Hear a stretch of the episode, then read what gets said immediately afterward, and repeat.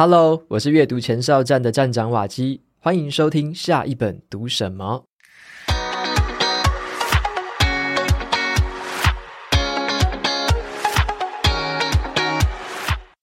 今天这一集啊，是一个很特别的访谈节目哦。我要访谈的是一个改变我人生的笔记软体 Heptabase 的创办人，叫做詹宇安。那我想要请他先跟大家就是来分享这三个主题，就是说阅读对他造成的影响跟改变有什么，还有啊，他如何学习跟去研究一些新的知识，以及呢，他的知识管理的方法跟工具有什么。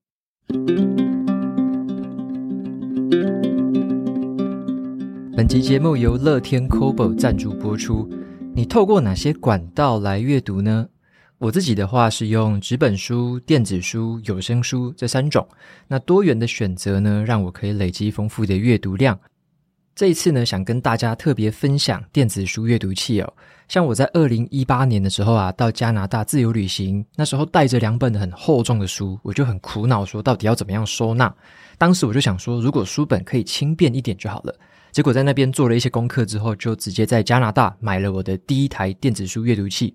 那我当时买的品牌叫做 Kobo，然后就一路用到现在，已经大概第五年了吧。那么也因为这个电子阅读器，它是一种电子纸的荧幕设计，阅读的时候呢，它不会自己发光哦，就是你会像在读纸本书一样，蛮舒服的，用环境光就可以看。如果是在光源比较不充足的地方，也有这个背光板的选项哦。这个光还是会亮起来，只是就没有像说手机或平板那么样的不舒服。所以电子书阅读器的话，对眼睛的话是比较没有负担的，而且呢，它也很省电。充饱电的话，就可以用好几周哦，还可以根据自己的喜好自由去调整字体的大小、行距。无论你看的是哪一种书哦，都可以把这个字体跟这个文章的呈现方式调整成自己最喜欢的样子。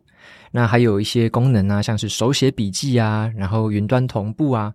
如果你在看书的时候有画一些荧光线重点，然后你也可以把这些重点直接汇出到其他的笔记软体去哦，非常的方便。那目前呢，Kobo 阅读器啊，在三创线上有一个周年庆的活动，热销款的阅读器最高可以折抵一千元哦，再送最高的七百元的购书金。结账的时候啊，消费满三千，你还可以输入瓦基的专属优惠码 Kobo Waki，在现折两百元，机会非常难得哦，优惠直到九月三十号就截止了。那另外啊，乐天 Kobo 还很贴心的为我开了一个专案，在十月十号之前，只要购买由我推荐的这八本电子书的话，输入专属优惠码 Waki 就可以享有电子书的七五折优惠。相关的书单呢、啊，还有购买电子阅读器的这个链接，就放在资讯栏，有兴趣的朋友欢迎前往参考喽。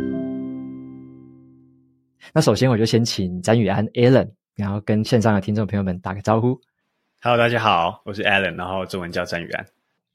Alan 是上一次我们好像是一年多前见面了，那时候我就用 Heptabase 软体，然后有一个 onboarding 的那种，就是呃用软体的时候，然后创办人会跟你一对一的对谈，教你怎么用那种感觉。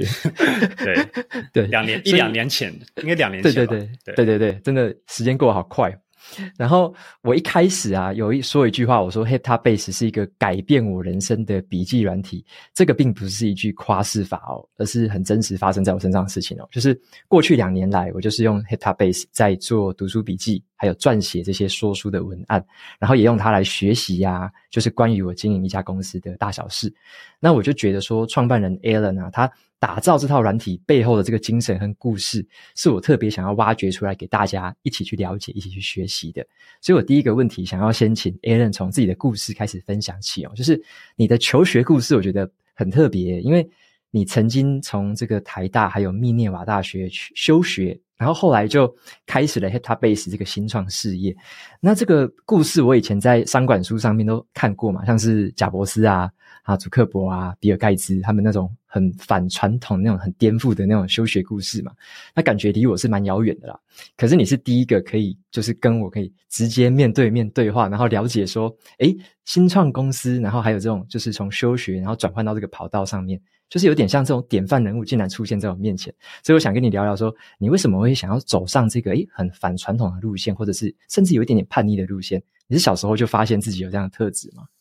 我就先先稍微澄清一下，就是好，那个我不是一个非常反传统的人，这样，我觉得我是比较目标导向的人，所以就是说我可能会有一个我想要达成的目标，然后我可能会去判断说，哎，在这个目标上有没有什么阻碍，或是有没有什么东西可以帮助我达成啊？什么东西是呃我的阻碍这样子。然后在我可能比较求学阶段，可能十五岁到二十岁的这段时间，我觉得就当时我的一个很明确的目标就是说，我要去学我想学的东西，然后我要去找到我想做的事情，这样子。那在我的一些判断下，我觉得就是传统的一些学校的做法对我达成我的目标是阻碍，那所以我才会就是 drop，然后去用自己的方式去呃做这个目标。那但是其实还是在很多的情况下，比方说像我现在在创业好了，那呃在创业的过程中一定会遇到很多的问题。那遇到这些问题的时候，我可能会去找像是 YC 或是像是一些相关的一些过去的创业经验谈一些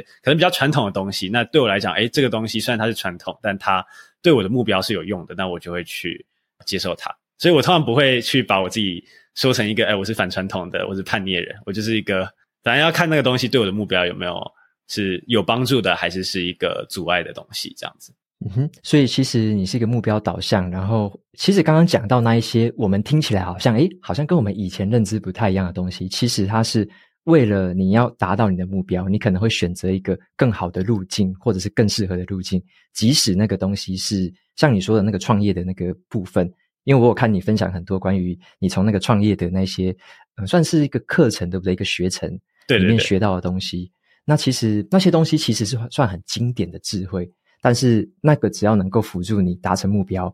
那么你就可能会适应它或者 adapt 它这样子，是吗？对，没错。OK，诶，那我那时候啊，就是我为什么会一开始就。就是爱上 Heptabase，或者说我一开始就选择投入，然后就 all in 开始去用，是因为我那时候觉得啦，我自己是被你的文章给打动的，因为你那时候写过一系列的文章，就是一个愿景的系列，然后你那边就是写说，有点像你的短期愿景，有一句话我特别摘录下来分享给大家哦。Alan 他曾经说过，他说他想要将整个世界的知识跟技术增长的速度优化到理论的极限。那当时我看到这篇文章跟这几句话的时候，我就觉得说，诶，很特别，因为 Alan 那时候你的年纪好像是比我小十岁，对不对？然后我、哦、对你年纪其实比我小十岁，OK。然后我就觉得说，可是我从你文章里面感觉到的思想，跟我感觉到的很多的概念是很超龄的感觉。那时候我就很深刻的体会到说。或许你可能是透过很广泛跟很深入的阅读，或者是很广泛的学习很多不同领域的知识，可以融合这些伟大人物的这个观点，然后最后可能融合出自己很独特的一个洞见这样子。那我想要请教你说，因为我看过你好像分享的很多文章，讲到你很喜欢阅读嘛，那我也很好奇说你是什么时候开始阅读的？然后你觉得阅读这件事情对你人生最大的影响是什么？我觉得就是如果阅读这个习惯。我应该跟大部分人可能都是同样的起点吧，就是说看小说，这样。小学的时候就很爱看小说，然后晚上会 躲在棉被里面看小说，这样。然后 对，然后到国中可能诶上课在那个桌子下面放小说，这样老师在讲话，然后在下面偷看小说这样子啊。然后这部分主要就是大概就是从应该国小国中就开始觉得说，诶我非常喜欢。呃，文字这样的表达形式，因为那时候也没有这么方便的什么电脑啊，然后智慧型手机，影片随便看，所以我其实很习惯这样大量的一个就是文字的输入这样子。然后后来开始比较多去阅读，可能偏知识类的东西，应该就是国国三、国二、国三，然后高中，然后大学，然后休学这段时间，非知识类的阅读就是基本上是指数在成长的，特别是休学之后，基本上就是二十四小时，就每天醒来就在就在看书。这样，所以对，我觉得当然就是撇开小说不谈，小说就对我来讲是娱乐嘛，然后或是一些启发性的东西。但是如果是比较偏知识类的阅读的话，我自己觉得对我来讲最最大的价值嘛，或者最大的启发，还是说，就是因为这世界上有很多人拥有我所没有知识嘛，他们可能是不同领域的一些专家。那当别人拥有我没有的知识的时候，他们就可以用一种我看不到的视角来看这个世界。那其实。我大概每次看书，大概就是去去获得一个新的视角。那去看说，哦，就是原来你还可以用这一种视角去看待那这一件 Echo 们我们习以为常的事情，这样子。那当这样视角被可能被这些人帮我 这样展开了之后，你就会就有很多源源不绝的想法，然后去说，哎，那我可以做什么啊？我可以我可以怎么去理解这些事情？那我觉得这对我来讲就是一件很就很快乐的事情，这样子。对，所以最最主要还是可以去获得一些就是不同的看世界的方式。嗯哼，诶，那我很好奇说，说像你刚刚有提到，可能像国中啊、高中之后你就开始读，那那个时候你读的是比较像什么类别的书比较多？国高中都是读科学类的，对，就是我以前国高中就是走这种就是数理相关的路线这样上来的，这样，所以呃那个时候我看了很多科学史，然后还有科学的教科书，比方说我那时候在看一本叫《量子物理史话》。就在讲量子物理的整个发展史，然后还有发展过程中一些科学家八卦这样，然后看那个呃牛顿那时候，那时候我看了一个牛顿在写早期他怎么去推推出那些就是重力相关的的那些数学推导，那有点像是一些数学原本这样，然后发现哎，就是他根本不是被石头砸到才想出来，他是用很多数学的分析才找到这些重力的关系，还有他的数学式这样，所以就是那时候会看很多。一些比较老的书，然后还有当然还有这些呃教科书啦，就是因为以前在可能在准备一些物理的竞赛的时候，呃，可能就要看什么力学啊，然后电磁学、热学，然后就看一些就是比较偏大部头的教科书，当然不会全部看完，那就会看里面呃我需要的或者我比较呃感兴趣的部分这样子。你后来好像也有看比较不同领域的，像是你好像很喜欢人类大历史。哦跟好像还有看过你分享《孙子兵法》这方面啊，对对对对，所以我蛮好奇是说，诶，你自己像平常你可能在选书，或者说你决定你下一本要读什么，你是用什么样的条件，或者说你有什么方向，还是你有什么来源参考来做你的选书参考这样子？呃，我觉得我还蛮直觉的，就是就是我觉得这本书值得读，我就会把它默默的加到我的书单，然后我就排时间去把它买过来，然后看一看这样。因为像我我自己会觉得说，诶，我在人生不同阶段，其实我在意的事情不太一样。这样，像我在大学的时候，我可能比较在意的是科学和数学的一些比较抽象的东西，所以我就会去看就是物理学和数学的书这样子。那但我休学的时候，诶，可能对人生比较迷茫一点，所以我可能就会去看一些。呃，哲学的书，像我之前有一直很每次看到人就推坑人类理智研究，或是对，就是哲学研究这种，就是比较比较能帮助我去解答一些，也不是说解答，去了解一些我人生的问题，大概是从哪里来，或者有一些我感到困惑的事情，是我为什么会对这些事情感到困惑，这样。然后后来。呃，你刚刚是说人类大历史跟跟什么？我刚刚有点对，好像孙子兵法啊，孙子兵法，孙子兵法是我在当兵的时候看的，当兵太无聊了，然后就就想说，那来看兵书好了，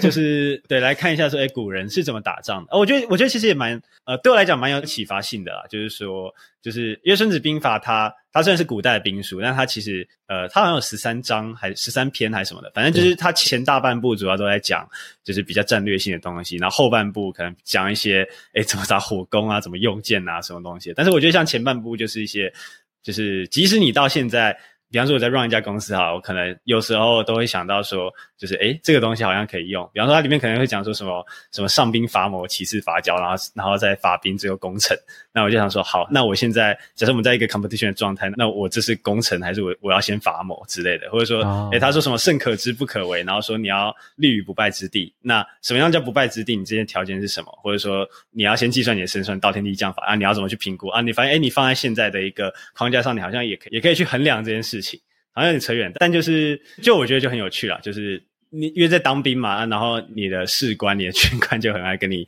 讲一些有的没的啊。我想说，好，我就看一下你讲的有的没的，是不是真的，是不是真的像你讲的那样，然后就去看一下这样。因为我很好奇，你在你在那时候有跟他们分享《孙子兵法》吗？哦，没有，我没，我没，我没有那么白目。对，OK OK。诶，那我很好奇，说像你在记读书笔记的时候，因为我看过你有好几篇文章是分享你曾经写过的一些读书笔记，都非常的详尽。那我很好奇说，说可能听众朋友们也很好奇，假设说你在读一本书。我想问的是一个单一的来源，是可能某一本书好了。那你是用什么样的方法来写这个读书笔记？你会用什么样的可能有原则吗？还是你有什么样的大的框架或步骤，会来做一本书的这个阅读到后面的可能包含笔记，到后面的可能整理成一个比较完整的一个文章之后，你可以参考。你的这个过程大概是怎么样？呃，其实我我一直都没有一个，就是我记笔记的目的就是学习嘛，就是这件事情是。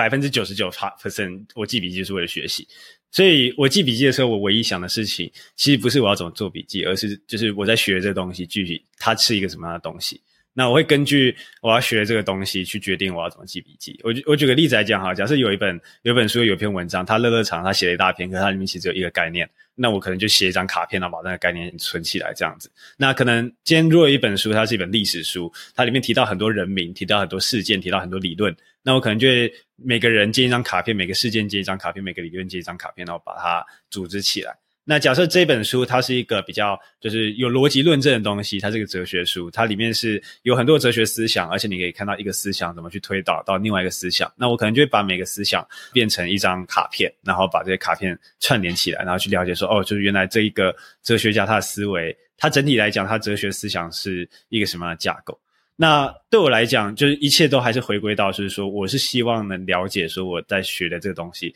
它到底是一个什么样的东西？那我可以怎么去拆解它？所以如果说唯一一个可能我会有通用的原则，就是我很重视把笔记拆解成很小块的格式，因为我认为只有当你能把东西拆小，然后去每一份笔记都很清晰的描述一个就是你能 recognize 的东西，你能 recognize 的概念的时候，那你后续的这些所谓的 sense making 或者所谓的视觉化的过程，它才有它的意义。这样，那我不会做的事情就是。就我我不会每一本书写一个笔记，然后把这一些书放在一个白板上，然后说哦，这些书有关联，这这我是不会做的。我我会做的通常都是每个笔记就是一个概念，然后那这个概念它要多大多小是取决于我怎么去理解这整个知识的架构这样子。嗯哼，诶，Aaron，你说的这一个刚刚有一个关键字，我很好奇，就是卡片这两个字，因为我之前我大概是前两年的时间，包含我开始用 Heptabase 的时候，我就开始学卡片和笔记这一套方法。然后我很好奇是说，那个时候我才理解到说，原来有这样的概念，就是像你刚刚讲的，把大的复杂的架构可能慢慢的拆细、拆小，变成一个可以你刚刚说的 recognize，比较像是我们可以认得它，我们知道那一个小东西在讲什么。那我很好奇是说，像你这样子的一个拆解方式，是你在很久以前就有了吗？还是说是因为什么样的启发？还是说你用的是纸本？还是说你是用数位的方式去做这件事情？我觉得这跟我的就是我受过的训练有一些关系，就是说，因为我早期就是学数学和物理的嘛，然后数学和物理里面就很强调，就是比方说什么东西都先来个雷马来个引理，引理，引理，然后六个引理推出一个定理，然后这个定理再跟另外两个引理又推出一个什么，然后物理也是嘛，就是说，就是很强调这种一步一步的去推，然后在推的过程中去引用不同理论。的这样的一个过程，所以其实我对我来讲，这是一个我本来就觉得学习大概就是这种感觉，就是你会有很多小的东西，然后你这些小的东西在某种架构下会推导出一个很重要的结论。那我不确定人文科学就是有没有这样的训练，就因为我没有接受过 properly 的就人文科学训练，但我至少在比较数理方面的训练的东西都是这样的。所以我我后来在记笔记的时候，其实以前记笔记也都是诶就是。定理，定理，定理，引理，引理，然后定理，定理，定理，然后就这样一路推，然后说好，我现在去引用这个，然后我现在去引用那个。那当然用纸本，它就是会有一个很痛苦的地方嘛，就是你每次引用的时候，你就要往前翻，呃呃，六页之前，哦好，我可以引用这个东西。那那那整个过程就很痛苦，很不直觉啊。所以我们在物理系有时候在解题目的时候，可能就是。我一张纸在写到一半的时候，突然再拿另外一张纸再推一个东西，然后再拿一张纸推一个东西，然后稍微去看一下，然后说好。虽然最后可能会把它全部汇集到同一个东西上，但是那个就是同时要看多个东西，然后去推敲出它们的关联性。我觉得这是一个就是在数理训练上来讲还蛮自然的一件事情。嗯哼，然后我也简单帮听众朋友们整理一下，就是像刚刚 aen 讲说，他看一本书。就不会从可能很复杂的长篇大论开始去理解，可能会从里面先想，诶，它是不是有浓缩成某一个概念，一个一个小的概念，然后都独立出来变成一个卡片，甚至可能是人名或者是术语，我猜你应该都有把它写成，可能会写成一张张卡片。如果自己要理解的话，那最后是透过这一些分开的卡片，再去重新的理解这个比较复杂或者是原本比较庞大的这个主题，这样的一个顺序是对的吗？对，差不多就是。拆小，然后重组，然后理解，这样。OK，诶，那我想要延伸一下，像我们刚刚讲的是可能某一本书嘛。那如果说对你来讲，你要学习一个新的学问或学科的话，那可能这个主题比较大，像是可能某个国家历史啊，或者是经济学啊，还有心理学方面的这些理论的话，如果是一个比较庞大的主题，你会透过什么样的方法来去学这些新的知识？就是。你可能已经有学过里面的一些基本，但是你怎么样学新的？你会从什么方式开始走出你的第一步，然后再接下来看第二步、第三步这样？我觉得通常就通常学一个新东西的时候，有两种进入的方式嘛。第一种是。你买了一个大部头，你有一有一本书，它里面基本上就很完整的把一个框架建构起来了，这是第一种。那第二种是你没有那本书，那本书并不存在，所以你要去爬很多不同的文章资料，这样然后去把这些东西拼凑起来，这是第二种。所以对我来讲，这两种的做法不太一样。就如果第一种存在的话，就是诶有一本书里面已经把就是这个主题基本上八九成都讲得非常非常透彻。那我的做法就是我把这本书 K 完。然后就边读的过程中，边去把就是重要的知识点拿出来，然后去建构一个，去尝试理解作者的 mental model 是什么，然后去把它按照我的方式去 rebuild 出来一次，这样。所以，比方说像我在用 Headspace，我可能就会有一个白板，那白板就是那个书名，然后我就在这个白板里面去建构这样的一个知识地图。那如果今天是一个就是有很多不同的 source 的话，那我可能就诶有一个白板，然后那个白板就是某个主题，比方说诶我在我在创业好了，我在学创业有关的知识，那我可能就有一个白板叫 Startup Philosophy 这样。那呃我可能每看到一个影片，我就会把那个影片的东西这样做成卡片丢进去，然后新的影片，然后有新的卡片丢进去，然后慢慢的诶我这边累积很多很多卡片，我发现诶这一块都是跟来、company culture 跟公司文化有关，然后这一块跟招聘有关，这一块跟 product market fit 有关，这一块跟成长有关。我开始把就是卡片按照我自己的 mental model 去把它重新的去分群，也就是说，诶，我今天在看一个可能 product market fit 的一个主题，它里面可能是一个 section，里面有六张七张卡片，但他们这七张卡片，他们可能来自不同的文章或者不同的呃书本里面，但是我最后就会有一个就是我自己的。呃，理解，我自己会建立一个架构，去把我读到的不同的东西，去变成原子化的卡片，然后去 fit in 这个架构里。那当我觉得这个架构不 work 的时候，我可能就会去改变这个架构，去让它变得呃更有扩展性一点，就是去拓展我对这一个主题的一个认知，这样。嗯哼。诶，因为我前阵子刚好也针对就是可能怎么学新的知识或怎么学新的学问，我自己有整理出两个方法。其实我觉得几乎是很完美的 match 你刚刚讲的。那我也在用我的思考再来说一次，或者说我用我的理解去陈述给听众朋友们了解一下。就是我认为有两个关键字是，嗯，从上到下跟从下到上。那我发现 Alan 刚刚讲的第一种比较像是从上到下，就是如果那个主题已经有很完整、很深入的研究过。举例来说好了，有一本书叫做《如何阅读一本书》。那如果你要学怎么样看书、怎么样读书的话，那那一本里面的架构跟方法其实就非常的够用。光是从那一本，你由上到下去从它的大纲里面每个环节去了解的话，那你从上到下就可以去掌握。如何阅读一本书的诀窍？所以，如果是对于已经知道有这种完整架构的东西，我们可能可以从由上到下的方式去做。那 Alan 刚刚讲到的第二种是，可能对于像刚刚 Alan 是对创业或者新创。还比较没有这么完整的概念的时候，他可能会去收集很多不同来源的素材，都是跟可能创业这个主题比较模糊相关的。可是，在由下到上收集了很多下层的一些资讯之后，可能你会理出一个头绪，发现，诶，哪几个东西可能是某一个群组的，哪几个东西可能是某一个子的主题，然后你再把它分别的整理起来，就是由下到上去慢慢的理出自己的头绪。那这个由下到上是变成是你自己的 model。那前面第一个讲的由上到下是从别人的 model 拆解开来变成自己的理解，我不晓得这样子的一个两个方式是不是你刚刚想要传达给我们的一个学习知识的方法？对，基本上就是那个 model 是别人，其实你要学别人的 model 还是要建自己的 model？那其实很多时候你从就你刚刚讲从上到下，我去理解一本书，我建立了一个一个别人的 model 的一个 map，可是这里面的每一个知识点，可能在我的另外一个主题白板里面又可以成为就是从下到上的一些素材。我觉得它就是都可以这样来回切换，这样。我也很常就是在写笔记的时候，就突然哎想到，哎这个东西我学过，然后我就找一下，嘣嘣嘣，然后放进来，然后就有新的新的一些认识。OK，因为我刚刚整理这个，我就发现，因为很多读者他会问我说，到底哪个方法比较好？嗯、然后好像会变成说，这个东西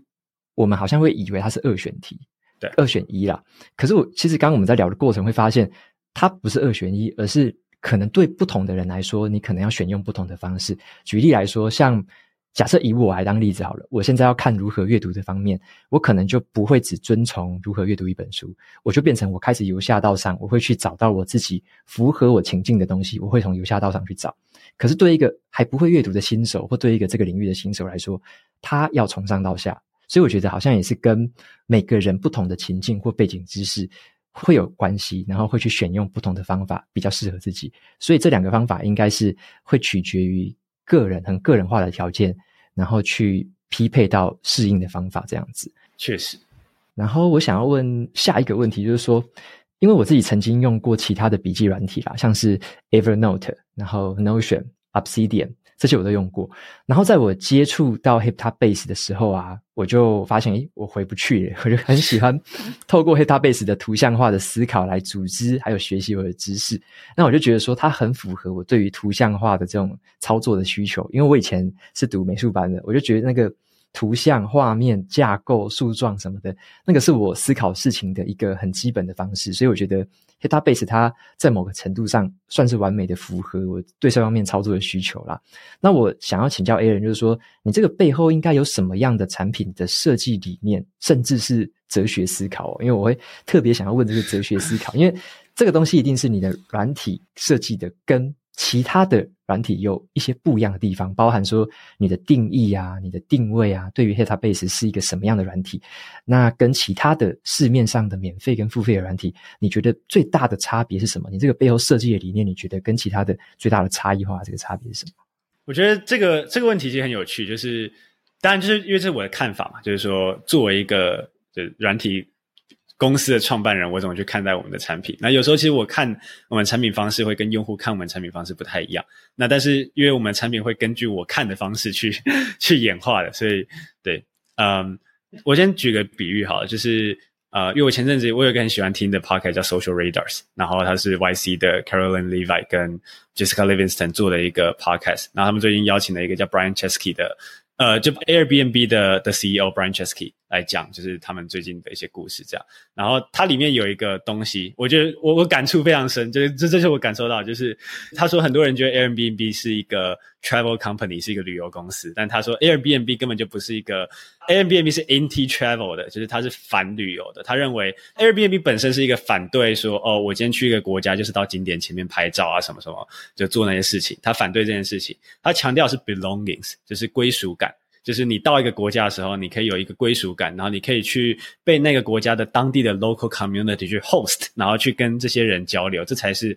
他们公司的目标，想要达成的价值。那当然，公司有他们想要达到目标，但是就是还是会有很多人就把 Airbnb 当做这个这个 travel company。就我觉得这个东西就就很有趣，就是像我自己啊，就是我们 Hyptabase 其实打从一开始我们就不认为就是。就这个东西当然可以做笔记，但它它是一个为学习和研究而生的一个软体。就是这个东西的目标是要让你可以去在学习和研究任何复杂的东西、复杂主题的时候，都可以去建立一个对这个东西建立一个深度的理解。那么底层，其实我们最在乎的事情是什么？就是我们认为，因为我们前面讲到，就是加速人类的知识的产生嘛，知识的成长的速度。那其实我们认为，就所有的重要的知识，不要说知识，知识成果，就任何，比方说你今天写一个文章，或是有人。我是创业者，我要去做一个公司的决策。那或是呃，有一个创作者，他要创作一个就是 masterpiece，他人生的一个很重要的作品。就不管你今天创造的，你今天产出的，你今天 output 这个东西是什么，我认为所有最重要的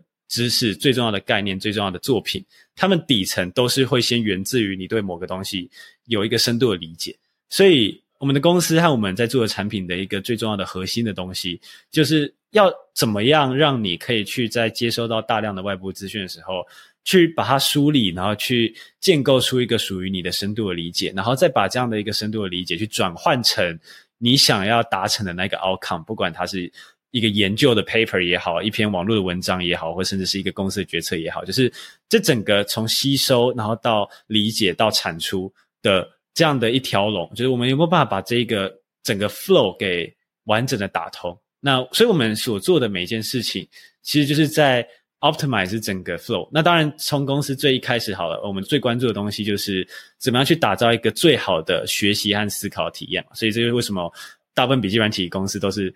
做先从笔记出发，我们是先从白板出发，因为我们是要做一个全世界最好的一个思考体验。我们产品的目标不是帮助你去打造一个完美的笔记系统，我们的目标也不是要让你去。set up 很多东西，然后说哦，我有一个 like perfect productivity system，like can do everything。那不是我们的 goal，对，那个东西由其他专门做这些的软体做，就他们可能有他们的目标，但我们的目标是，用户一打开软体，用户想学一个东西，他想理解一个东西，他打开 Hyptabase，他可以马上进入他这个思考的状态，他可以马上的很专注的在学习和研究，然后他可以进入一个很一个心流状态嘛。就是我们很多用户都会讲说，诶，为什么就他们用 HydraBase 进到心流，或者我自己可能一用就三四个小时，就是因为我现在就是在学习，我现在就在研究，我很专心的在尝试去理解这个东西。那当然，我在这个学习的过程中，我可能有一些，我可能会做一些笔记，对吧？我可能会写一些卡片。我可能会连一些箭头，我可能会 group 一些 section，然后我可能会 zoom in zoom out。有时候我可能什么都不写，我可能会在白板上面移来移去。但对我们来讲，我们的重点就是怎么样去用一个好的设计，然后用一个够简单的、够 minimalistic、够 simple 的一个 design 去去让这件事情变得很舒服、很流畅，让你可以甚至完全忘记说你现在是在就是用一个笔记软体这样。所以我觉得这是。我们最核心的价值主张，那当然，呃，在这个过程中，一定好，你中间你就会开始要衔接说好，那在 collecting 就是用户吸收，然后一直到思考这个过程中要怎么衔接，或者说好，你今天有这样的理解了，那你最后要产生 output 到就是 writing 或者到 creating 的过程中，诶，你又要怎么去衔接？那这部分的衔接，呃，会是我们产品在开发过程中的呃持续去把它做出来的事情。但其实最重要的还是那个深度理解有没有办法被很轻易的建立起来。然后，因为我们认为这个东西才是所有知识的源头。所有的我看过非常多非常多，就历史上在讲说伟大的 work。是怎么被做出来的？其实你就会发现，诶，很多真的都是一个人在经历了很多不同的事件，然后从这些事件里面看到很多重要的想法，然后最后再把这些重要的想法汇集起来，然后去去尝试去强化它，去 reinforce 它，然后最后一个很伟大产出就产生了。那我们就是希望这样的产出可以在 HydraBase 里面持续的发生，用户可以在呃我们的系统里持续的去建立新的理解，然后去发现新的 insight，然后说就是。我真的有用这个软体去 achieve more in my life，就是去真的做到了更多我人生原本觉得我做不到或者原本无法理解的，我原本看不到的东西。我觉得这才是 HydraBase 就是这个产品最核心在做的事情。对，那它当然就是你学习过程中你会有一些笔记，对，那那你最后看到哦，确实这边有一些笔记，所以你某种程度上你要把它当做笔记软体用也是没有问题啦。你是可以把它当笔记软体用，但是如果你今天是抱持着一个你要学习研究的一个心态来用这个产品的话，那你获得的价值会是十倍大的，就是相较于你把它当做是一个就是写个日记啊，或是记一个备忘录，就是不同的场景，HydraBase 能带给你的价值其实就很不一样。OK，诶，Alan，我想要再跟你挖深一点，就是特别是关于你说白板这个功能，那这个也是因为我们现在是透过对谈，那可能大家比较看不到画面，可是我可以让大家想象一个画面是这样子，就是我们以为用电脑都是在敲键盘，都是在移滑鼠，对不对？我们以为是这样的一个数位的操作，对。可是 HydraBase 它有一个很特别的应用叫做白板，然后这个白板就像我们以前在学校可能看到老师在。就是白板上面可能会写字，可能会贴便条纸，可能会贴磁铁，会贴一些图片，甚至有一些可能任何东西，你只要能够放到贴到白板上面的都可以去放。那 HydraBase 就有一个这样子的界面，所以我觉得很有趣的一点，像我一开始在用，我就发现呢，因为我以前在。做可能做简报啊，我在写一些比较复杂的呃论文，在做提案的时候，我自己会有一个大桌子，然后我会把很多的可能 A4 的纸，可能是便条纸，可能是任何的照片、任何的素材，我会一次摊开在这个大桌子上，然后去操作、去移动、去排列。那后来我发现，诶在电脑上面怎么没有这样的东西？直到遇到了 HydraBase，就是变成说我可以在 HydraBase 的画面上去操作这件事情，等于它给我一个很自由度很高的白板，然后我可以在上面建立一张一张的卡片。那每个卡片里面，我可以去放图片，我也可以放影片，我还可以写任何的字，还可以写一些公式进去。然后这样的过程就变成是我可以比较没有压力的。爱放在哪里，这个白板上我爱放哪里就放哪里，而且放好之后，我可能会觉得，诶，这个影片好像跟这段话是有关系的，我就只要在上面拉一个箭头，它两个就连接起来了，就有点像说我可以在一个有点像一个游乐场，我觉得白板对我来说像一个游游乐场，它没有限制我说你一定只能放在哪个地方，而是我爱放哪里就放哪里。那当我放了很多卡，可能几十张卡片之后，搭了很多箭头，写了一些注解、一些文字之后。我觉得开始我们就会对这个东西 make sense，就像我那时候在学卡片和笔记这套方法也是一样。原本一开始觉得很模糊，好像很多名词、很多概念。后来我就是一个一个把它摊开在白板上面，渐渐的了解说，哦，原来呃，这个顺序是这样子，这个每个之间的关系是这样子，然后我就开始去 make sense。make sense 的英文翻成中文应该叫做理解，也可以叫理解嘛，对不对？对。那就变成我开始去理解了一个对我原本来说是复杂的主题。那后来包含了像我后来也把我自己的商业模式放在白板上面。因为商业模式其实说穿了，也就只是把不同的元素拆开来，然后诶，这个获利可能连到这边，可能这边的资源去连到那边。那我只要把我的商业模式的各个元素放到白板上面，就等于我可以在一个白板去 operate，或者去对我的这个 business 再去 make sense，再去理解，然后更深一点。所以我觉得，在某种程度上来说，它等于是让电脑多了，应该也不是多了，就是我们期待很久，电脑可能可以辅助我做到的事情。终于，现在我看到 Hyptabase 能够满足刚刚我所讲的那那种种的需要，而且也持续的在演进当中嘛。那我就想要请教下一个问题，就是说，因为像现在我们用了电脑跟网页版都已经有 Hyptabase 了，那最近还推出了那个手机版 的 App，所以我觉得我自己是非常喜欢，因为我现在每天大概都会开 App 版，就是记录个好几次。可能是灵感啊什么的，我就用 Hyptabase 的 App 版去记录。那我比较想要好奇的是说，我们刚刚讲到那些东西，它都是可以云端同步嘛？Hyptabase 的资讯都可以同步在不同的平台、不同的界面上使用。可是我曾经有一个问题，一个疑惑，或者说有读者跟我讨论到一个疑惑，想要问一下 Alan，因为啊，对于一个嗯，这样子资讯或者说这样的一个软体公司来说，我们的资讯好像是我们会以为说我们的资讯是不是都存在公司这边？然后如果说公司哪一天营运有状况了，例如说倒闭了，最惨的状况，那我们该怎么样去处理我们这些笔记？或者说我们该怎么样面对一个这样子的软体公司？它是有可能是有经营上的这种可能会有起起落落嘛？我们该怎么样去思考这件事情，来做我们软体选用的一个选择？我觉得这是一个。对，这是我从做公司第一天就在想的事情，因为我也是，我也是经历过这一种这种可怕的，就东西被一个云端公司绑住，然后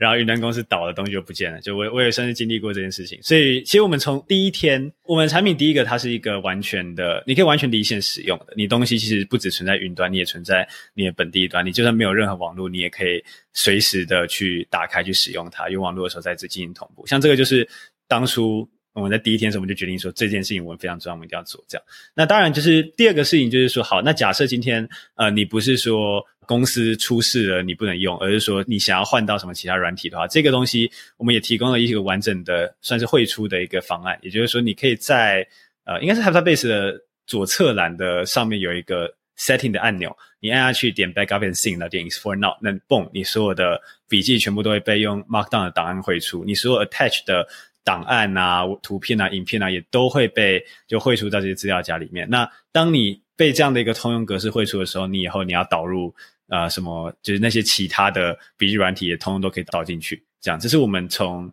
算是从 Day One 就已经有把这个功能做在里面了。因为我们对我自己，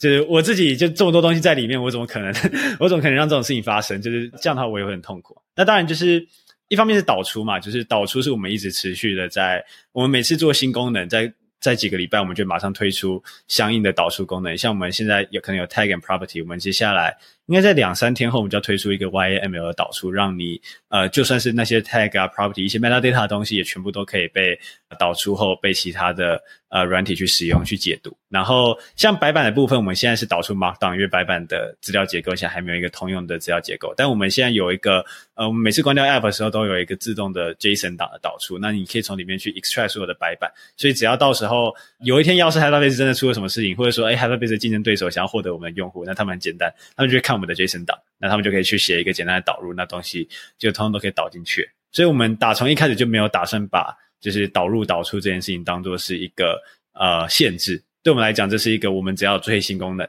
我们就去花时间去把相关的导出去做好。那理性面来讲，就是所有东西都应该被导出。那当然，感性面来讲，这件事情也是一个我必须做的事情。因为老实说，第一个我刚刚讲嘛，我所有的笔记都在里面。要是哪一天還在出事，我可不希望我人生的所有知识都消失。那第二个，我哥也在用 Hyptabase，我妈也在用 Hyptabase，我的大学的同学都在用 Hyptabase。要是这个东西不能导出的话，我会被他们，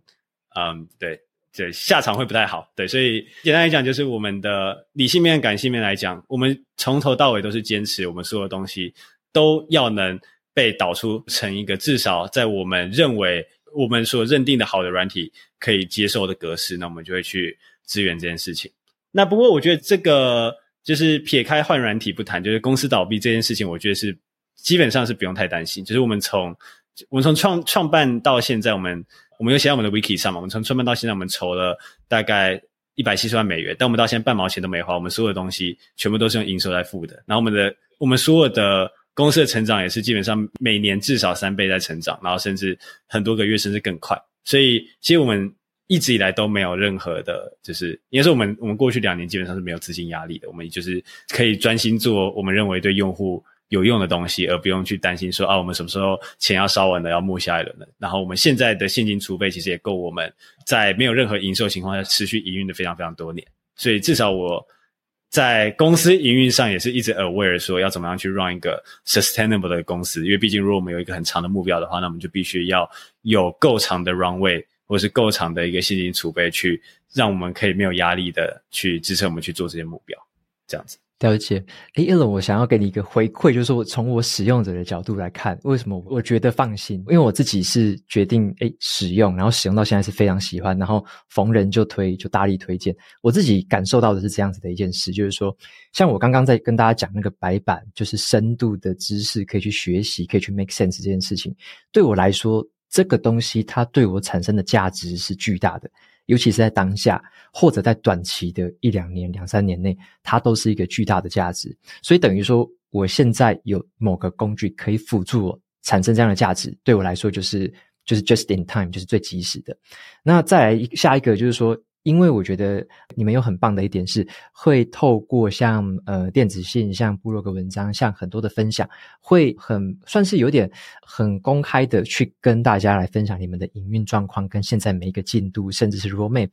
那这个部分我觉得很安心，对于使用者来说很安心的一点是，会看到你们的成长跟你们下一步很多的策略跟现在的就是蓝图可能走到哪个地方。那我们就会知道说，好，那在可以预期的可能三五年内，甚至十年内，这个东西。它是不会有问题，而且是会甚至可以期望的是一个指数型的成长，所以觉得对于使用者而言，对我而言的话，就是可以看到这样子的一个算是愿景在前面，就会知道说，诶，这是一个可以跟着成长、跟着持续去使用的一个很有前景的东西，所以我才会觉得，诶，这个短期内对我来说不会成为一个太大的问题，尤其是我已经用这个软体在创造许多巨大的价值这个部分，对，所以这个是我自己身为一个使用者想给你的。回馈这样子，太感动了。然后，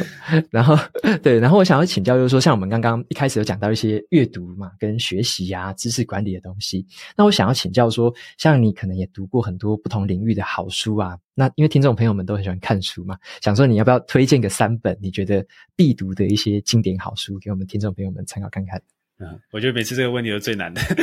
也也也太难推荐了。那个，我觉得我可以分享几个我。至少我最近呐，我最近觉得特别有用的，我喜欢的书，这样一个是就是从零到一，我想这个应该蛮有名的，就是 Peter Thiel 那个戏骨的 PayPal 的 Co-founder，后来去做 Palantir，然后也是 Facebook 的早期投资人，他写了一本叫《从零到一》的书，然后这本书我算是看过两三次，那其实每一次因为在人生不同阶段，他给我的体验其实不太一样，就比方说像我印象中，我第一次在看的时候，好像是在。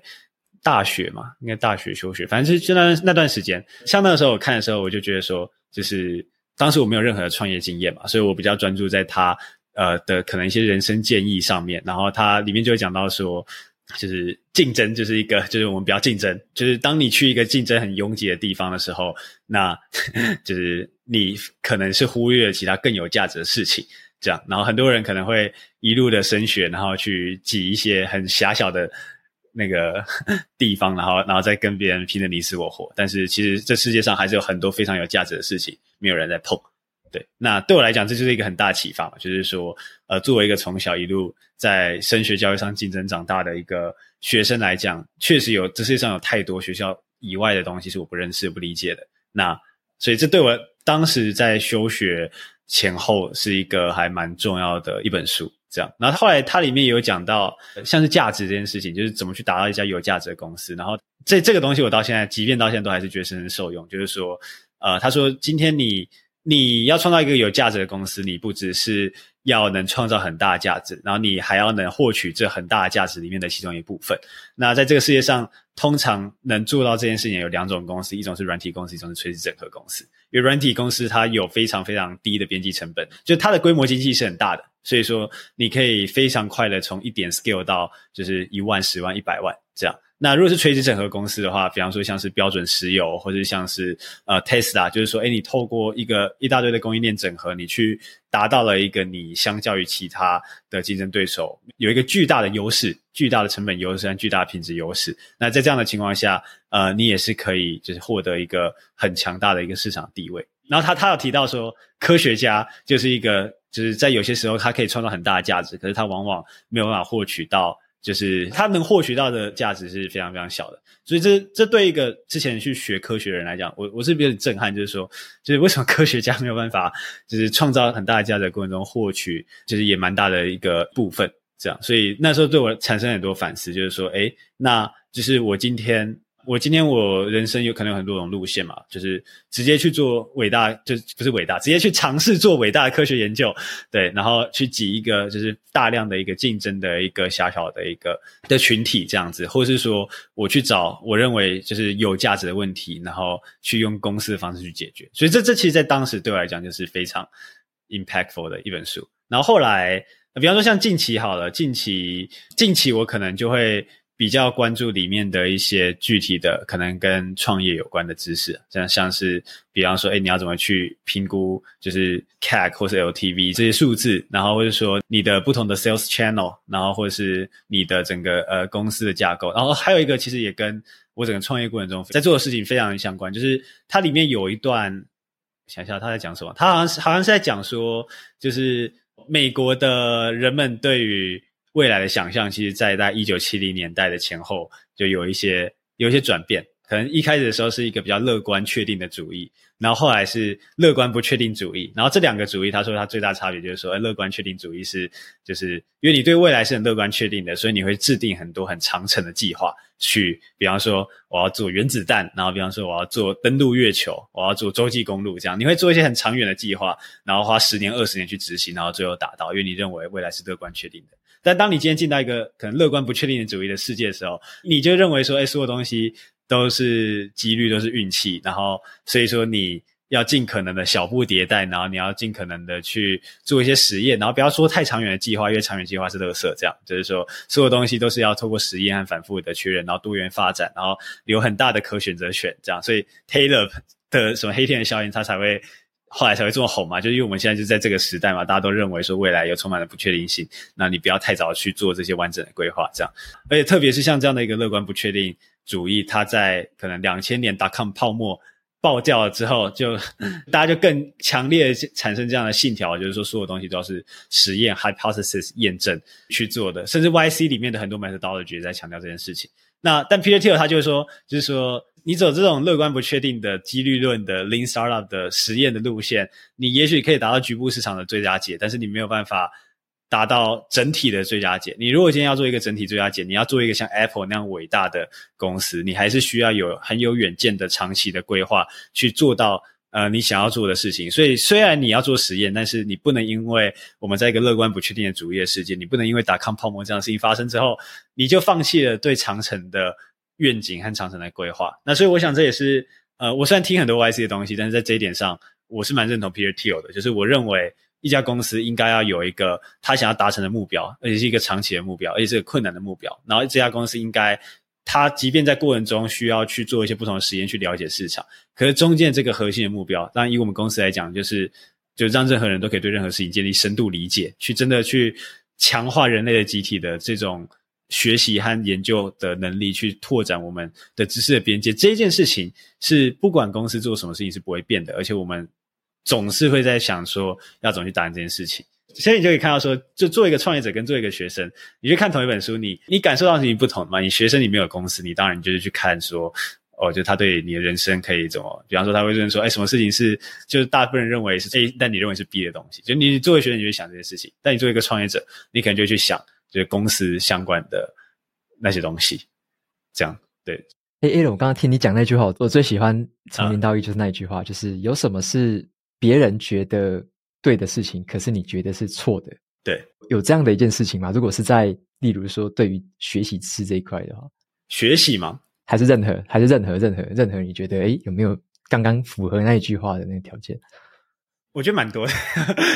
这个，这个，对，我觉得很多人是错的，但但是我是对的事情蛮多的。但是我觉得这里面有多少是我认识对的，可能比较少。对，但呃，比方说像。好像像我们在做我们在创业好了，就很多人会喜欢说，啊，你为什么要做笔记软体？然后就是说笔记软体是一个拥挤的市场啊，你为什么就是要在这个拥挤的市场跟别人竞争？这样，就是很多人都认为这个这个市场已经饱和了嘛，对吧？那当然这就是一个我认为大家都错了，我认为我才是对的事情。然后我觉得我们从数据上也验证，就是也有在这一个公司的成长的过程中发现说，其实这个这个市场并不是他讲那样。因为我觉得我以前在公司。Internal meeting 的时候，有跟同事在讨论过一些就这方面的话题，就是说，就是到底什么是市场，然后什么是饱和。然后我的观点就是说，市场是由人组成的嘛，但是你在一个时机点饱和，可是你过了十年后，这些人换了一批，那这个东西是不是还是饱和的？我就以 Evernote 来讲，Evernote 在可能我忘记他什么时候创立，二零一零年或二零一五年，whatever，就是可能十年前左右，Evernote 创立的那个时间点，就是可能是整个。什么 cloud computing、mobile 都还在一个起步的阶段，所以他们创造这样一个笔记软体，大家会拿它来做什么？就是拿它来做 memo 嘛，就是一些备忘录啊，然后去记一些自己的东西。那因为那个时代是一个数位化还没有真的去拓展到。全世界还没有真的完全侵入我们的生活时代，数位只是一个辅助的工具，所以我们记笔记就只是为了去就是快速写下一些怕我们以后忘记的东西嘛。但是你如果去看现在我这个年纪，或是比我小三岁四岁的，像我之前在 Minerva 的时候，诶，很多同学都比我小，讲三四岁，因为我那时候休学，然后又去一所大学，然后又休学。但 whatever，那时候很多同学都比我小，但是你就发现说，就是这些笔记工具已经不是一个，就是对这些年轻人来讲，已经不是一个。备忘录的工具了，它是一个他们在学习和研究和做任何事情的时候都离不开的一个工具。而他们在这样的一个状态下，他们发现了很多，就是但是这些工具并不是为了学习和研究和做这些有的没的事情而设计的，所以这中间就存在一个断层嘛。那一些可能，假设你今天你今年四十岁，甚至三十岁以上，那你早期你人生的前二十年，你经历的是一个非数位化时代，所以。对你来讲，可能笔记软体的市场是已经饱和市场。可是，当你今天再过十年的时候，你发现人换了一批了。这些人是数位时代的原住民，然后他们对笔记软体的认知已经不是笔记软体，而是他们需要的是一个能学习和研究，或甚至是管理他们生活、整理他们人生，或是处理任何一切的大量的数位资讯的人的时候，那整个市场就在变。所以不管市场上有多少笔记软体，这件事情其实不是很重要。我觉得重要的事情是市场上有多少的笔记软体是处在旧的范式，为了解决旧的问题而存在的，而又有多少是在解决新的问题？那你从这样一个方式去看的话，你可能就会发现说，至少从我的观点，就这不是一个饱和的市场，这是一个正在新兴崛起的市场。那这也是为什么你会在过去这两三年，就是看到一些新形态的笔记软体，呃，出现这样子。那对，这可能是一个啦，就是 我觉得。因为我觉得创业就是要有很多，就是你认为你是对的，然后但是其他人认为是错的东西。因为如果其他人也认为这是对的东西，那大公司就做了嘛。那所以就是要在这个时间点去抓住这些，我觉得可能比较关键的一些一些洞察，这样。所以这个从零到一，我自己也超喜欢，我也写过很长的一篇读书心得。如果听众朋友们有兴趣的话，可以找一下频道，我有介绍过从零到一。然后刚刚 Alan 提到几个重点，我也都蛮认同的，而且。我好像也都有把它笔记下来，就觉得哦，这真的是，我觉得那一本有一点点像是让我开启了对商业世界的一个底层的，也算是一种底层逻辑吧。就是他讲了很多很多是。呃，平常人可能看不到，或者是说，诶，忽略掉的事情。可是透过那本书里面，我们去理解到，哦，原来所谓的商业价值是这一回事。刚像刚刚 Alan 的讲的，创造价值是那么那么一回事。然后什么是竞争，什么不是竞争，什么是垄断之类的。我觉得那本书会刷新很多很多，特别是对商业思维想要有进一步了解的人，那一本书我觉得算是很经典，真真的是必读的一本。诶，那 Alan，你还有没有推荐其他的书？想要再多跟你挖一些好书？刚刚说三本对不对？现在是一本了嘛？我我觉得，okay, okay. 对，我觉得还有还有一个是这本稍微比较硬一点，就是它可能读起来比较枯燥，但我觉得也是很多的 insight，是叫创新的两难，就是英文叫 Innovator Dilemma，它是一个叫 Christensen 的教授写的书，这样。然后这本书主要在讲的是，他主要在讲创新呐。那他把创新分成两种，一种是突破性创新，一种是延续性创新。这样，延续性创新就是在既有的东西下去不断的优化和优化。那突破性创新则是说，呃，应该说好，延续性创新和突破性创新，他们两个可能最大的一个关键差别在他们看性能这件事情的角度不一样。就假设你今天有一个产品，那这个产品它有一个性能，那延续性创新就是说我要怎么去提高这个性能。但突破性创新就是说，同样的产品，可是我认为最重要的性能是另外一个，所以我往另外一个性能去发展，这样子。所以它大概整个书就在讲说，这两种科技是就是在整个新创公司和大公司的整个竞合的一个过程中，他们扮演着什么样的角色？这样。那呃，我之所以会觉得这本书很有趣，就是因为它对做新创的人来讲就很有用，就是说。呃，你可以去理解说大公司怎么看你，你也可以去理解你要怎么去干大公司。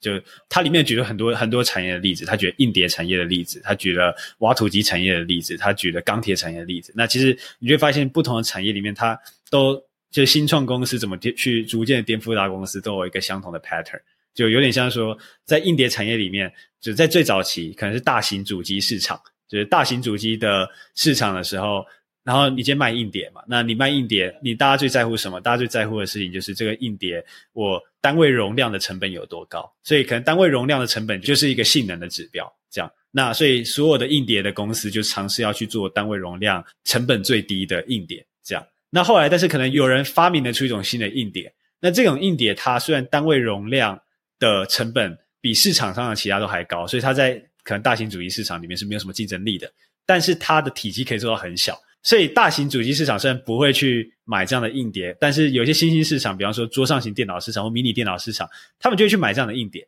这样，那这样的硬碟它就是一个突破性科技嘛，就他们买了这样的硬碟，然后最后这个硬碟在这样的一个新崛起的新兴的小市场发展的过程中，它去不断去延续性创新，然后最后它不止体积小，而且它还在单位容量的成本下也超越了。那些大型主义市场的供应商，那他就可以回去再颠覆这个更大的市场。然后我觉得这就是个非常就是有意思的东西，就是说，诶，你你用一种不同的方式去衡量性能，然后你找到了一个在乎这一个性能，也就在乎体积大于在乎成本的小市场。而且这个小市场往往它第一个它是大公司他们不在乎的市场，因为它实在占财报的。就是它实在太小了，所以在在财报上它是非常非常不起眼的一个东西。而大公司分配资源，特别是 IPO 公司，他们就是要分配股东要的最大化他们利润资源，所以他们不可能去花时间在这个小市场上。而第二个是在这个小市场里面去生产的成本结构，跟在其他主流市场生产的成本结构可能又不一样。就比方说你在主流市场，你假设你生产的成本结构里面包含了可能十五 percent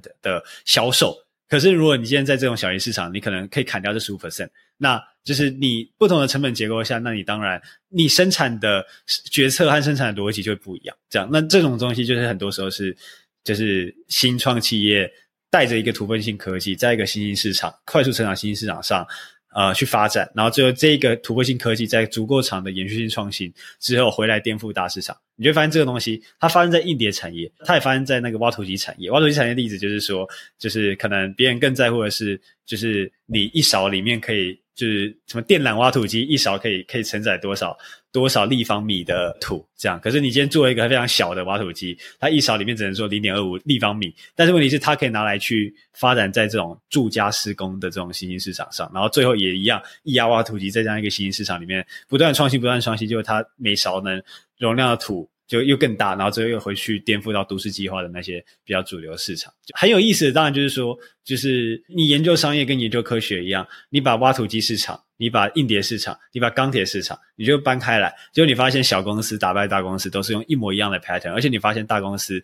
即便他们读过这本书，他们也没有办法去应对这件事情。那你就觉得说，哎，这是一个。很重要的一个观念就是说，比方说，哎，先我那我们今天我在做一个产品好了，那我是怎么去重新定义产品的性能的？比方说，假设今天有有另外一个软体，那这个软体在很多事情上面，它假设它做的比我们好，但是问题是他们在我们新兴市场，我们所属的新兴市场所在乎的那个标准下，呃，我们如果能去在这个标准下去做到市场上最好的一个突破性技术的话，那我们确实就可以在这样的过程中去逐渐把公司。透过持续的迭代和延续性创新，再把既有的东西也优化，然后最后去回去颠覆主流市场。我觉得这就是一个非常实用的一个呃 mental model。那这期回到刚刚你开始讲的，就是说，如果我今天没有像这个教授一样研究过这么多案例，然后去得出了这样的一个 pattern，然后我就没有办法用这种事情看世界，那我就没有办法用这样的方式去做公司的决策。那正是因为就是，诶，书里面他告诉你说，其实你可以用这种方式去看，那你就可以重新的去把这样的知识去应用到，嗯，就可能日常的一些公司的策略的制定上。嗯哼，嗯哼，嗯哼，OK。诶，刚刚我把一个名词稍微就是跟大家。重述一次，刚刚有讲到一个突破性创新。对那因为我看的是中文版的翻译，那可能大家也会听到这个名词叫做破坏性创新。就是可能我猜，可能听众朋友们更常听的是破坏性创新。英文我记得是 disruptive，对，disruptive 那种，对，disruptive 就是有点像好像会打断或颠覆那种感觉，就整个整个翻转过来的这样子。对对，然后我觉得刚刚 Allen 讲这个故事也蛮有趣的，因为我自己也会回想到很久以前，我大概。两三年前吧，哎，三四年前开始做所谓的说书，然后那时候也是蛮多朋友吧，知道我在做这个事情的时候，都会问我说：“诶啊，现在市场上这么多人做说书了，你还要做说书干嘛？”之类的，就是类似那样的问题。然后我也会，我也会去重新回想到说，我看到的视野，或者说我看到的 insight 其实是什么，然后跟别人不太一样的是什么。所以我觉得有些东西是变成说。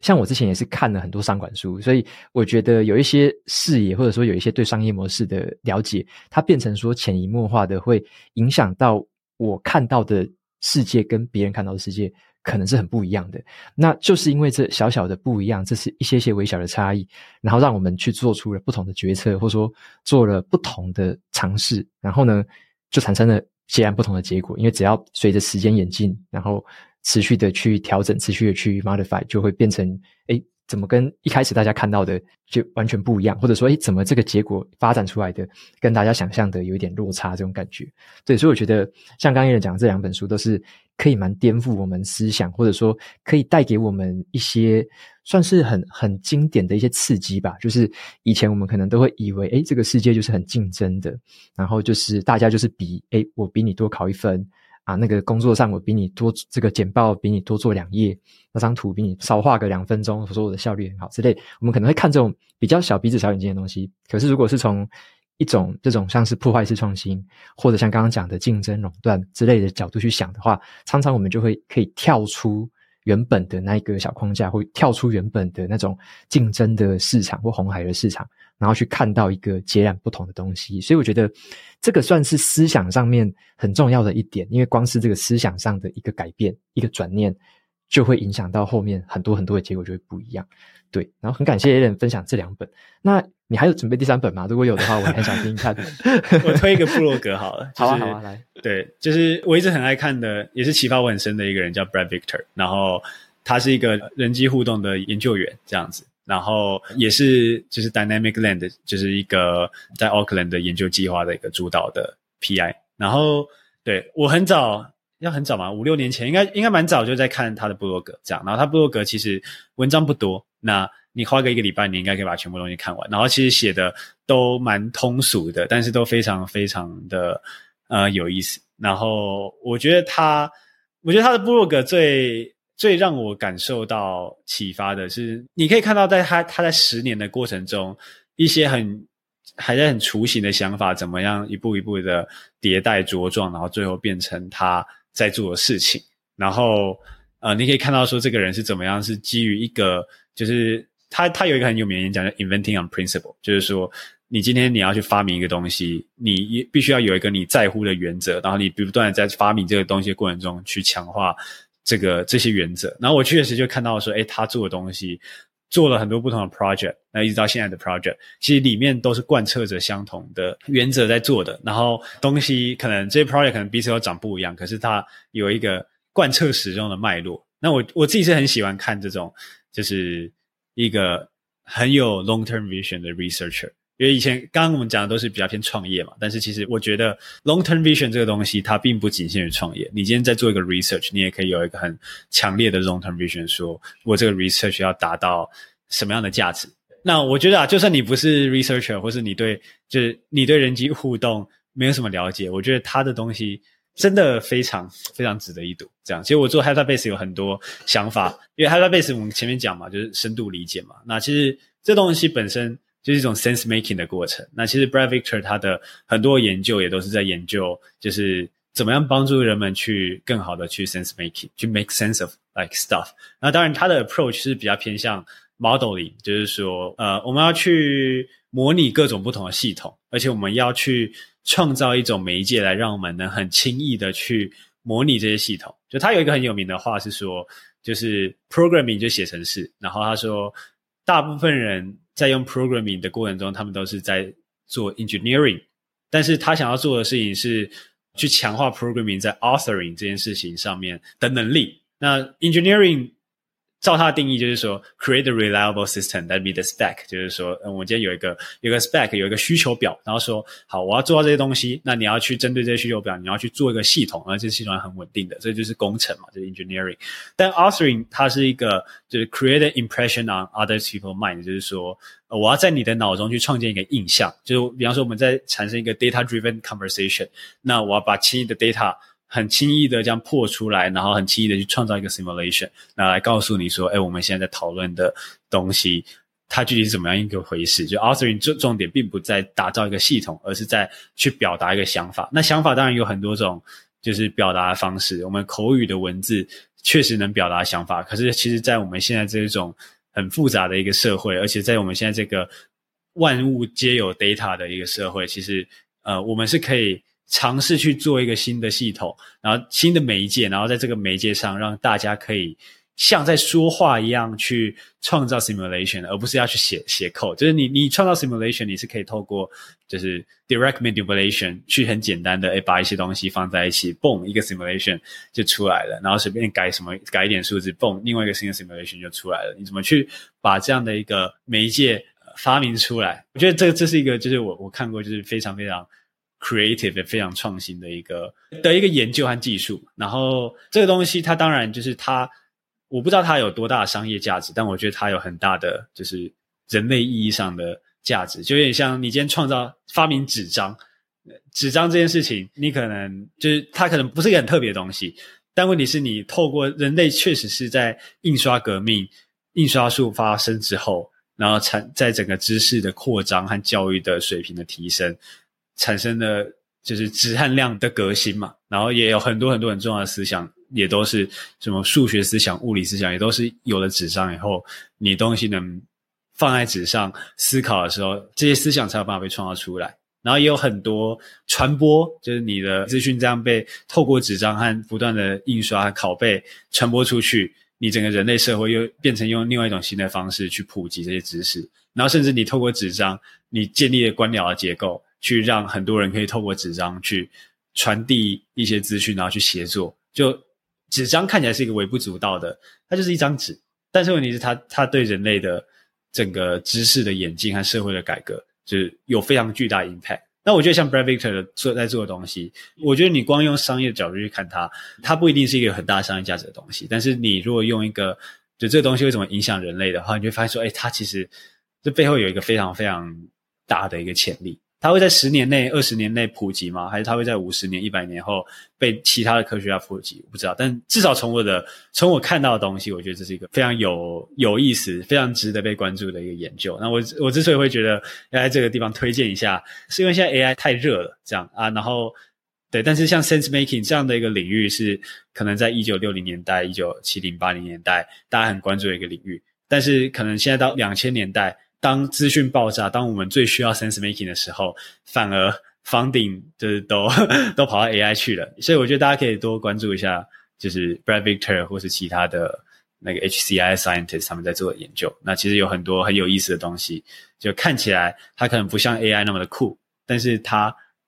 可能可以产生像纸张一样，呃，对人类世界有巨大的 impact。我我帮 Alan 补充一下，那个。这个作者的全名叫做 B R E T Brett，然后 Victor V I C T O R。我会把他的部落格连接放在资讯栏，然后我也分享给，我会分享一篇文章给大家，因为呃，Alan 讲到的这一位作者，他有写过一篇文章叫做《魔法墨水》（Magic Ink），啊，对，那一篇我超喜欢的。然后我去他的部落格看，我觉得很有趣。他的部落格在讲人机界面，就会让我们看说，像我们以前在看部落格或看文章，会觉得要看那个图表，就是。静态的，就觉得诶那个图表那些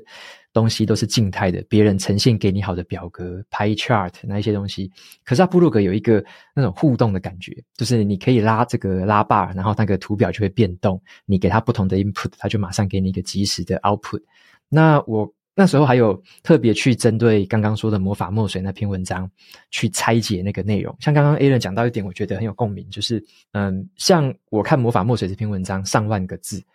里面有很多很多的 insight，很多洞见在里面。如果我只是请 AI 帮我 make sense 的话，AI 应该我我有试过，AI 会理出很普通小学生看得懂的东西。可是我觉得那个东西远远不及那一篇文章里面的深度，远远不及。然后我那时候大概花了六个小时的时间，我用 Heptabase 去读了那篇文章。而且我只读了里面的大概六七成，我没有全部读完，我读了六七成，然后用 HitaBase 的白板去拆解那篇文章的每一个细节，把它拆出来。像他那篇文章在讲说，魔法墨水就是刚刚 Alan 讲的纸张是纸张墨水嘛，传统墨水。那电脑荧幕或者电脑软体呈现的东西就叫做魔法墨水，因为魔法墨水它就是比起以前的传统墨水还要更 powerful。那我们只是现在很多人都把魔法墨水当作是纸张墨水在看而已，这是很可惜的一件事情。那那篇文章就讲得很深很深，很呃也不是很深，就是说用很白话文的方式，然后去讲解一个其实是很有深度的见解。那我就用白板整理了这个东西，我也把它分享。我会把这个文章的呃 Heptabase 的白板分享在节目资讯栏，然后有兴趣的朋友可以去看那个链接，就会发现说。呃，是怎么样透过一张一张卡片去拆解那一篇很难的文章，然后拆解成我自己的理解之后，我又用一个新的 sense making 的角度去解析我所看到的东西。像我简单总结一个好了，就是那个文章里面看到的是他讲呃软体的呈现嘛，是软体可能有分呃资讯软体，然后有分呃操作软体，还有通讯软体。像我们用的 Line 啊，这个就是通讯软体，然后还有操作软体嘛，然后操作软体就有点像那种。可能你要做像是那种 AutoCAD 啊，或者是你要做一些实际的操作，你要把以前现实世界的东西放在电脑软体上面操作，那个叫操作软体。那如果是资讯软体的话，就有点像我们大部分看到的网页，可能像博客来的书城啊、亚马逊的书城这种软体的呈现，就是资讯软体。我们想要看书单嘛，那他讲这样的概念，让我一直一一路一路的联想到。我该怎么样呈现我自己做的笔记，以及我怎么样呈现我自己学的东西，是不是也应该要参考一下资讯软体所呈现的东西？就是可以让我一目了然，一看上去就知道整个脉络。我不需要再透过太繁琐的互动，或者我也不需要很难的什么程式码的技巧，就可以一目了然的看到。我做的笔记，我做的学习脉络，一次把我的知识体系就一眼看清楚。那这个也是我后来在用 Heptabase 的时候会去思考的一个点，就是我怎么呈现我的白板，怎么呈现我的笔记，怎么呈现我的这些大纲，会让我最少的操作就获得最多我想要看到的资讯。所以我觉得这个东西就一路的会影响我之后很多很多不同的。可能是写写文章的技巧也好，写笔记的技巧也好，就会一路的也影响到后面。那这样子整个过程，我相信啊，是 AI 完全不会帮我做到的事情。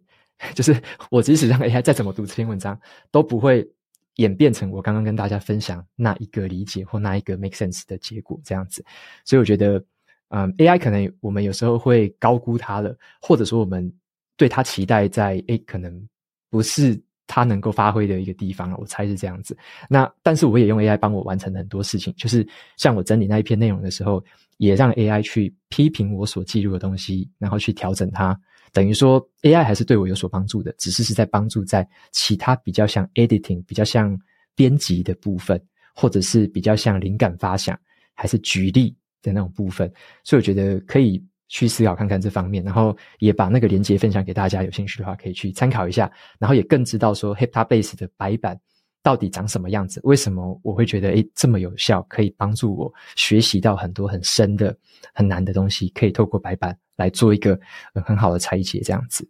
OK，那么我想要最后呢，请 Alan 分享一下，就是因为大家听了那么久，我们在讲 Heptabase，一定都。手痒了哈，马上开拿起手机开始找，诶，Heptabase 的网站在哪里？OK，那所以就是也推荐大家这个 HeptaBase 的使用，然后官方版是免费七天呢、啊。好，那也非常推荐大家来使用 HeptaBase，可以试试看，就是这样子一个算是对我改变非常大的一个软体。那或许对大家在学习呀、啊、知识管理呀、啊，在任何的资讯处理上，或许会带来很大的帮助。那只有一个方法，就是你试过才知道。所以这个试用连接就把它放在节目资讯栏，大家可以去参考看看哦。最后的话，就感谢 Alan 今天接受我的访谈哦。那有没有什么资讯，还是有没有什么这个像粉砖之类的，想要分享给大家？我们可以追踪到更多 HeptaBase 的这个资讯。呃，我们我们最多的更新的资讯都是在我们的 Discord，所以你可以到我们官网，然后右上角有一个 Discord，你可以点进去，就可以看到我们的呃社群，我们很多公告都发在那边。然后另外我们也有一个官方的 Wiki，就是 Public Wiki，里面有很多。跟 HeptaBase 有关的教学，然后还有 HeptaBase 有关的一些，呃，我们设计的一些 workflow，我觉得这些东西对新手来讲是一个，就是 getting started 的时候一个很有，呃，都是很有用的一些 workflow，那都是我花了很多时间 写出来的，对，然后对，所以主要这两个，我觉得这两个地方就会，呃，有最多 HeptaBase 的资讯，就是官方的资讯。OK，那我就帮你全部都放在资讯栏，有兴趣的朋友就可以一次去把它全部打包带走。那么到这边的话，那节目就进到尾声喽。如果大家喜欢今天的内容，欢迎订阅下一本读什么，然后也可以订阅我的免费电子报，每周收到最新的读书心得还有好书金句。我就跟 Alan 就跟大家说声拜拜喽，拜拜。